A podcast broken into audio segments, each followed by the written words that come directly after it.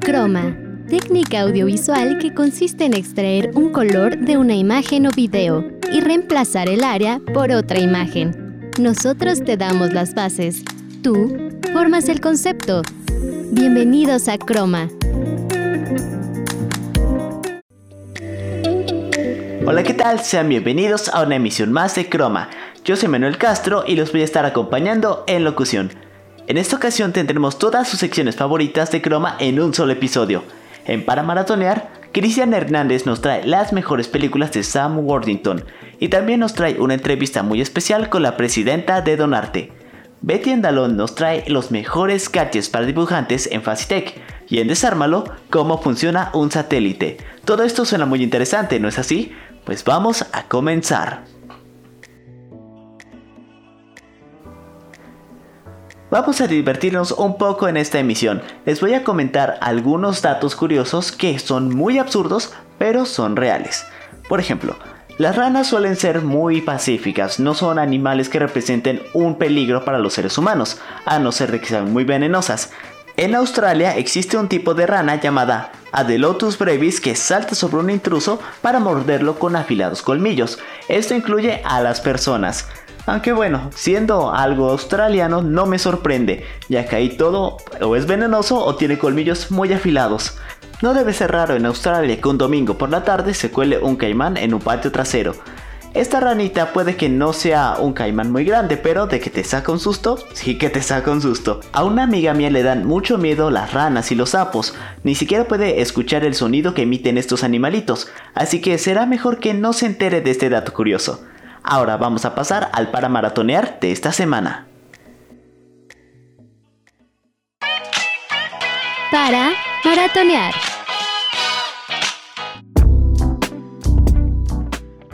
El día de hoy en Para Maratonear les traemos las mejores películas de Sam Worthington. Sam es un actor australiano de origen británico y es conocido por interpretar a Jake Sully en Avatar y a Perseo en Furia de Titanes. Como primera aparición está Avatar, donde se narra una historia en el año 2154. Jake Sully es un antiguo marín que vive postrado en una silla de ruedas, pero cuya determinación y valentía se mantienen intactas. Ahora tiene una misión entre manos, viajar a Pandora, un planeta del que los humanos extraen un mineral que puede acabar con la crisis energética de la Tierra. Sin embargo, este planeta posee algo digno de sorpresa. En un segundo puesto aparece Furia de Titanes, siendo esta la adaptación al cine del mito de Perseo, hijo del dios Zeus. Perseo, nacido como un dios pero criado como un hombre, no puede hacer nada para salvar a su familia de Hades, el vengativo dios del inframundo que se alimenta del miedo de los hombres. Sin nada más que perder, Perseo se ofrece para liderar una peligrosa misión destinada a derrotar a Hades antes de que pueda arrebatar el poder a Zeus y hacer de la Tierra un infierno. Y por último, hasta el último hombre. Esta película está basada en la historia real de un soldado del ejército de Estados Unidos, Desmond II, un cristiano adventista del séptimo día, que se negó a portar armas en el frente, fue objeto de burla y persecución, y que a pesar de aquello fue condecorado con la medalla de honor por el presidente Harry S. Truman por haber salvado la vida a más de 75 hombres bajo el constante fuego enemigo en el alcantilado de Maeda durante la brutal batalla de Okinawa en la Segunda Guerra Mundial. Estas son solo algunas de sus mejores películas, pero en su repertorio hay muchas más. Mi nombre es Cristian Hernández Quirós nos escuchamos en la próxima emisión. Muchísimas gracias por el para maratonear, Chris. La verdad yo pensé que después de Avatar veríamos más de este actor, sin embargo ha pasado un poco desapercibido. ¿Alguna vez se han preguntado por qué le decimos al cine el séptimo arte? Según la clasificación de Hegel, la arquitectura, escultura, pintura y música forman parte de las artes principales. Un artista italiano llamado Ryotto Canuto fue quien escribió el Manifiesto de las Siete Artes y estableció allí una jerarquía moderna que utilizamos hasta día de hoy para clasificar el arte, en la que se incluye el cine.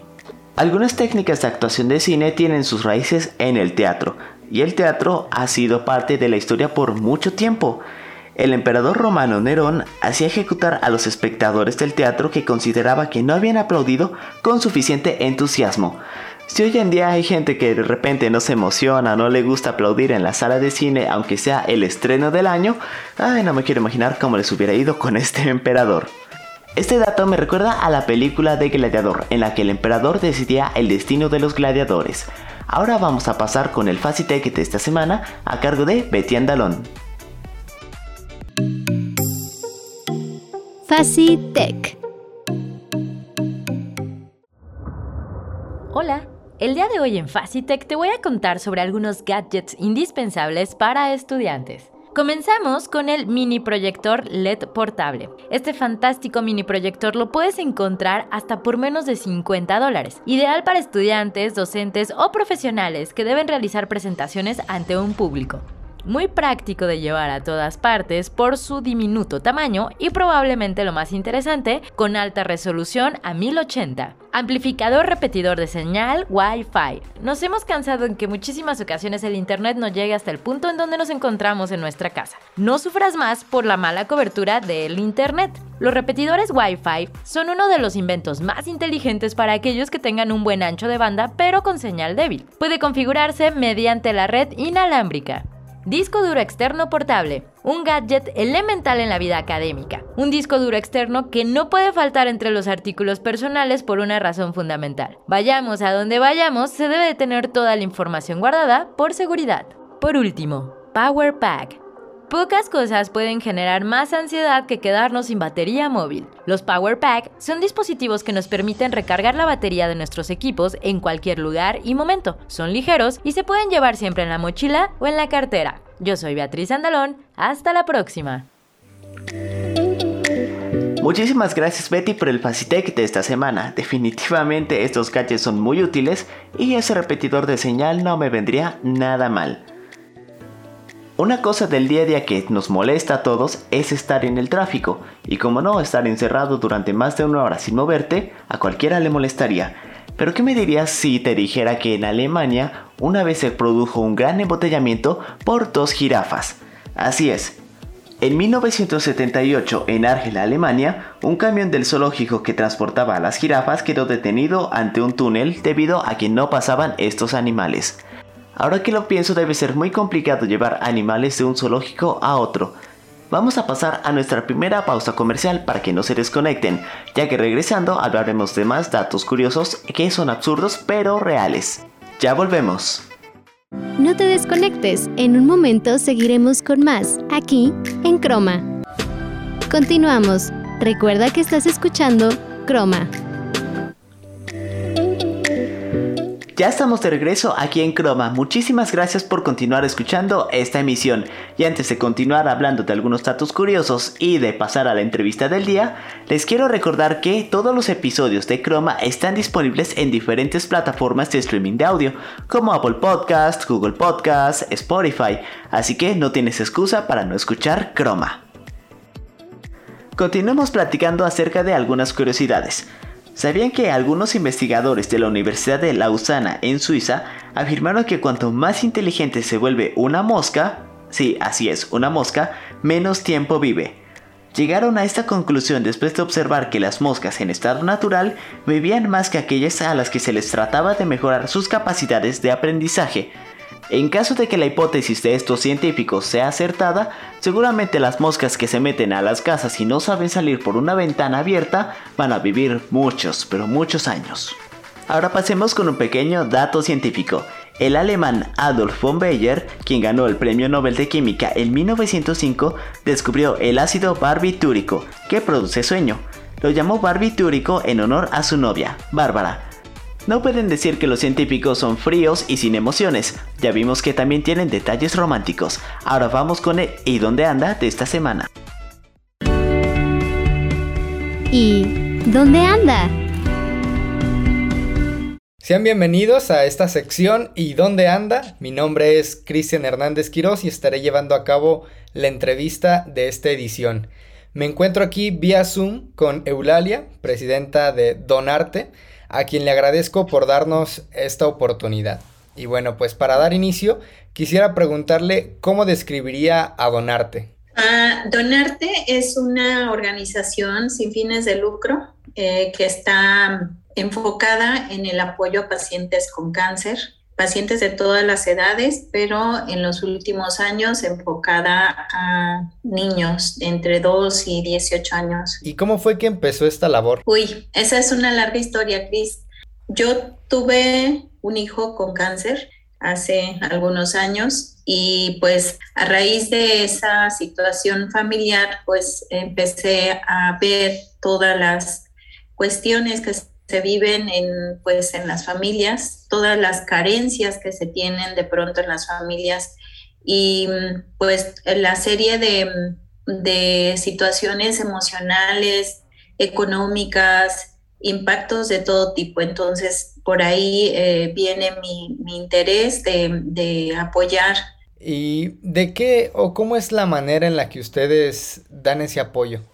Eh, pues son diferentes formas, Cris. Nosotros tenemos eh, entre nuestro modelo de intervención involucra tres ejes principalmente que son, eh, bueno, uno que es el principal, que es eh, el apoyo con medicamentos, eh, estudios y derivado, digamos, de ese, de, ese eje también algunos apoyos de traslados con en ambulancia, estudios de radiológicos como tomografías, etcétera, que luego no, no son que no se les facilitan o que no están disponibles, digamos, en el hospital y eh, pues eh, también gastos funerarios en ese, digamos, derivado de ese eje. Por otro lado, también apoyamos con eh, un acompañamiento tanatológico. Es un acompañamiento como tal para ayudar a entender todo este proceso que viven eh, con sus hijos, ¿no? Y un último eje que es un poquito, digamos, más, mm, más social, que es eh, el cumplimiento de algunos sueños y la organización de algunos, um, algunas fiestecitas de cumpleaños, se les da algunas despensas, eh, eh, diferentes cositas así como ya, digamos, más sociales, a lo mejor más agradables. Eh, se les ha apoyado con equipos celulares, con tablets, computadoras. Realmente apoyan en muchos sentidos y pues en esa parte quisiera preguntar como el impacto social que han notado. Mira, eh, el, impacto um, no puedes tener como una medición estrictamente, entonces lo único que, que sí te puedo decir es... Em, pues esa mm, satisfacción, digamos, que se tiene cuando un niño es dado de alta. Si estos tratamientos, el protocolo nos habla de que son mínimo tres años y pueden ser más, pero eh, en este caso em, algunos niños que iniciaron con nuestro programa están ya siendo dados en vigilancia. Esto significa que no es que sean dados de alta, sino están dados en vigilancia, ya solamente vienen, ya no más quimios, ya solo vienen para alguna asegurarse de que todo va bien. Y por último, para todos los que nos escuchan, ¿hay alguna forma en la que personas externas a la organización puedan apoyar? Claro, claro que sí, hay muchas formas, Cris. Eh, de hecho, eh, tenemos diferentes campañas eh, que tenemos permanentemente durante todo el año. entre ellas, pues están empresarios con valor, realización que apadrina un niño, que es, un, es una campaña bien bonita porque se involucran con los pequeñines. Y otras que tenemos también como realización de eventos y en esto en estas tres cosas pueden participar. Y también para los empresarios tenemos un sitio web que es eh, www.dona-medioarte.org ahí están eh, las diferentes formas de mm, hacer transferencias a, través de Visa, Mastercard eh, y PayPal también. Entonces están también ahí mis datos y nuestros números de contacto, redes sociales, etcétera. Bueno, pues muchas gracias por habernos dado un poco de su tiempo, por habernos también hablado de esta labor tan grande que realizan y también por hacernos saber la forma en la que podemos apoyar también, de involucrarnos con el proyecto. Muchas gracias. Muchas gracias, Cris, a ti por, por la oportunidad y poder hablar un poquito de lo que hacemos. Muchísimas gracias Cristian por esta entrevista y también quisiera agradecerle a la señora Euralia por su tiempo. Todo lo que hacen en Donarte para apoyar a las familias y a las personas que pasan por estas situaciones es una labor social muy admirable. Continuando con los datos curiosos del día de hoy, ¿sabías que las endorfinas son sustancias producidas por nuestro cerebro con una estructura similar a la de los opiceos, es decir, opio y morfina, pero sin efectos adversos? Estos químicos actúan como potentes analgésicos. El cuerpo produce endorfinas en respuesta a múltiples sensaciones, entre las cuales se encuentran el dolor y el estrés. También influyen en la modulación del apetito y en fortalecer el sistema inmunitario. Vamos con nuestra segunda pausa y de regreso con más datos curiosos y también el Dale Play a cargo de Ari Buitrón. No te desconectes, en un momento seguiremos con más, aquí en Croma. Continuamos. Recuerda que estás escuchando Croma. Dale play.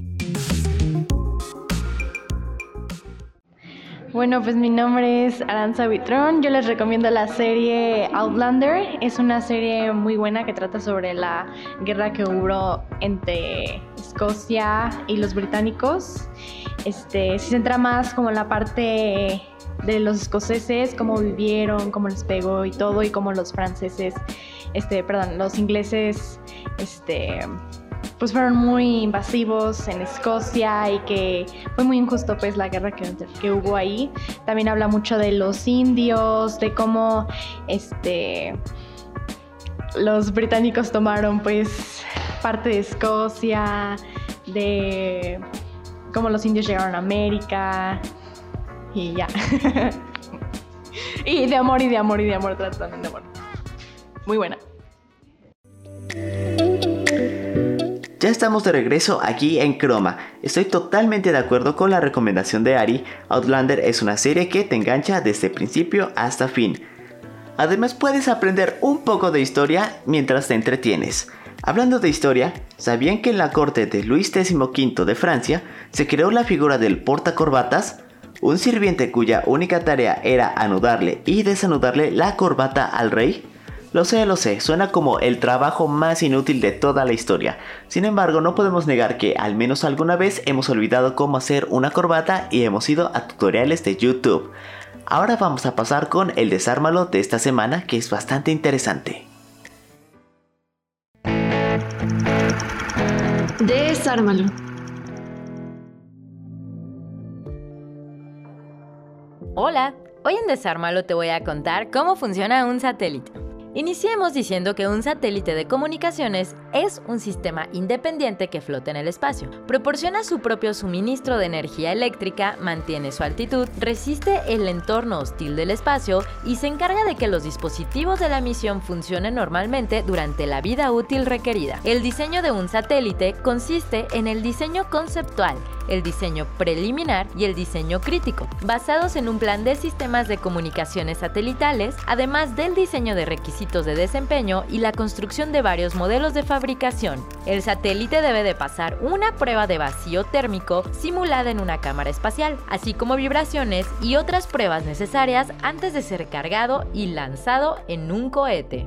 Ahora bien, Sabemos que en el Sistema Mundial de Telecomunicaciones, el uso de satélites artificiales para proporcionar enlaces de comunicación satelital entre varios puntos en Tierra juega un papel vital. Aproximadamente hay 5.600 satélites artificiales que orbitan alrededor de la Tierra y retransmiten señales analógicas y digitales que transportan voz, video y datos hacia y desde una o varias ubicaciones en todo el mundo. Los satélites de comunicación proporcionan los puentes para una serie de mercados especializados en telecomunicaciones comerciales y privadas, que crean lazos entre naciones, fortaleciendo la interconectividad a nivel global. La comunicación por satélite tiene dos componentes principales, el segmento terrestre, que consta de transmisión, recepción y equipos auxiliares fijos o móviles, y el segmento especial, que es principalmente el propio satélite. Yo soy Beatriz Andalón, hasta la próxima.